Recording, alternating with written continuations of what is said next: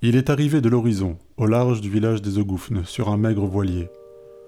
À la vue des étranges demeures cubiques en escalier, posées sur la mer, comme en équilibre au milieu des vaguelettes, il a orienté le gouvernail pour contourner l'obstacle. Puis il s'est échoué sur une plage de sable fin, devant l'orée de la forêt déserte. Il a observé les bâtiments au milieu des vagues, et s'est étonné que les autochtones ne profitent pas de cet endroit paradisiaque sur le rivage au lieu de s'entasser dans ces petites bâtisses inconfortables. Il tire son navire sur la plage et commence à marcher sur le sable à la recherche de nourriture. Quelqu'un l'aperçoit, au loin, dans le village, et lui fait signe. Il répond machinalement d'un geste du bras. Il comprend que ce geste, qui lui semblait amical, est une mise en garde contre une proche menace. Mais quelle menace? Il se retourne, regarde en l'air autour de lui, puis décide de se protéger pour y faire face et revient vers son bateau d'un pas rapide. Pendant sa course, le sable s'effondre devant lui. Une mâchoire géante en sort. Il saute par-dessus l'étrange créature pour éviter de finir broyé dans sa gueule. Il accélère sa course. Arrivé à son bateau, il agrippe une corde et grimpe en un éclair pour y monter, alors que l'animal vorace sort de nouveau du sol pour tenter de l'engloutir. Il brandit une arme et tire dans sa direction la faisant exploser au premier rayon. Puis il tombe, sonné par la scène éprouvante qu'il vient de vivre. Il regarde de nouveau vers le cube où des centaines de spectateurs ont assisté à la scène. Un navire se dirige alors vers lui à toute vitesse. Il comprend qu'il va devoir donner quelques explications. Les autochtones l'ont conduit dans une salle fermée au cœur du village. Étranger, nous avons besoin de comprendre, de savoir qui tu es et d'où tu viens. Peux-tu nous éclairer sur ce sujet dit le gardien, responsable des forces armées, avec une amabilité inattendue. Je suis un voyageur, je passe d'île en île en quête de savoir et de sagesse.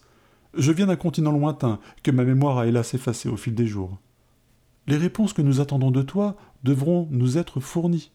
Je vois que tu ne connais pas notre peuple et que tu viens d'ailleurs. L'arme dont tu as fait usage démontre un savoir-faire technologique. Nul être n'en possède de tel par ici. Mais nous en avons d'autres, différentes.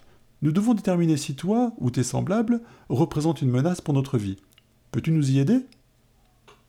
Je serais heureux de le faire, mais je ne sais plus vraiment. Cette arme était dans mon bateau quand je me suis réveillé, un jour, au milieu de l'océan. Je sais l'utiliser, mais je ne sais pas pourquoi. J'ai déjà remarqué qu'elle suscitait beaucoup de curiosité. J'essaie en général de la cacher, mais cette fois le danger était trop grand. En effet, les créatures des sables ne laissent que rarement des survivants. Bien, merci. Je vais en délibérer avec le conseil. Il sort de la pièce et longe la passerelle. Le voyageur regarde autour de lui et se dit que la pièce ressemble plus à une maison qu'à une cellule.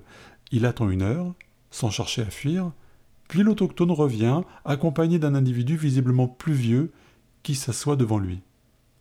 Il lui dit Nous te croyons, mais nous avons besoin de réponses. Aussi nous allons de nouveau t'interroger de façon plus poussée. Nous voulons savoir qui tu es et si ton peuple présente une menace? Calmement, le navigateur répète ses propos au nouveau visiteur, qui ne semble pas l'écouter. Il le regarde dans les yeux sans bouger, puis sort de la pièce en silence. Il détient les informations qu'il était venu chercher. Il rejoint un ponton, descend quelques marches et entre dans une embarcation qui l'emmène vers un autre bâtiment. Il pénètre dans une vaste pièce et s'assied au milieu des autres conseillers qui l'attendent. La conversation s'engage entre les conseillers. Maintenant que nous savons, il nous reste à décider. Leur arrivée est une menace non seulement pour nous, mais pour tous les royaumes. Nous n'avons pas pour rôle de les protéger. Notre générosité à leur égard ne signifie pas que nous devons agir dans le sens de leurs bénéfices. Nous devons laisser s'appliquer le destin et protéger nos intérêts propres. Ces êtres ont compris les avantages de venir nous massacrer en premier lieu. Tous ceux qui nous prennent pour des référents inattaquables en seront bouleversés, affaiblis il sera plus simple pour eux de conquérir le continent. Avec leurs armes et leur détermination, ils bénéficient d'un avantage évident, mais nous avons un atout. L'équilibre bâti depuis des siècles risque de s'effondrer. Nous avons cette chance. Nous connaissons leur plan. Comment l'utiliser au mieux? Notre armée ne peut les vaincre. Nous pouvons alerter nos alliés ou utiliser nos talents psychiques, mais ceci ne s'exerce qu'à courte distance.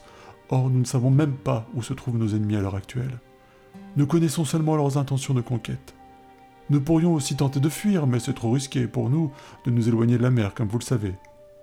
Les autres conseillers acquiescent. Nous avons la réputation de trouver toujours la bonne réponse à toute question. La voici donc résumée. Comment pouvons-nous survivre à l'attaque d'un ennemi lointain, inconnu et mieux armé? Le lendemain, le navigateur reprend la mer. Il s'éloigne de la ville marine en direction de l'horizon. Un nouveau passager l'accompagne, un conseiller qui s'est présenté comme chargé des relations diplomatiques et qu'il a prié de le prendre à bord pour nouer des liens avec son peuple. Le marin l'a prévenu, il ne sait pas s'il pourra les rejoindre puisqu'il a perdu son chemin. Un tel voyage peut être éprouvant, lui-même, bien que robuste, a été souvent secoué par des tempêtes particulièrement violentes. Les jours suivants sur le navire s'écoulent sans tempête, en toute tranquillité. Rien ne vient modifier le cours de leur voyage, où chaque jour ressemble au précédent. Mais un matin, un rayon bleuâtre provenant du ciel s'abat sur le bateau et traverse les deux équipiers, qui disparaissent instantanément. Ils se retrouvent soudain au centre d'une grande pièce sombre et ronde. Perdu quelques instants par le voyage inattendu, le conseiller tente de se redresser. Il sent un coup au cœur qui le foudroie. Il s'effondre aussitôt dans un rectus de douleur.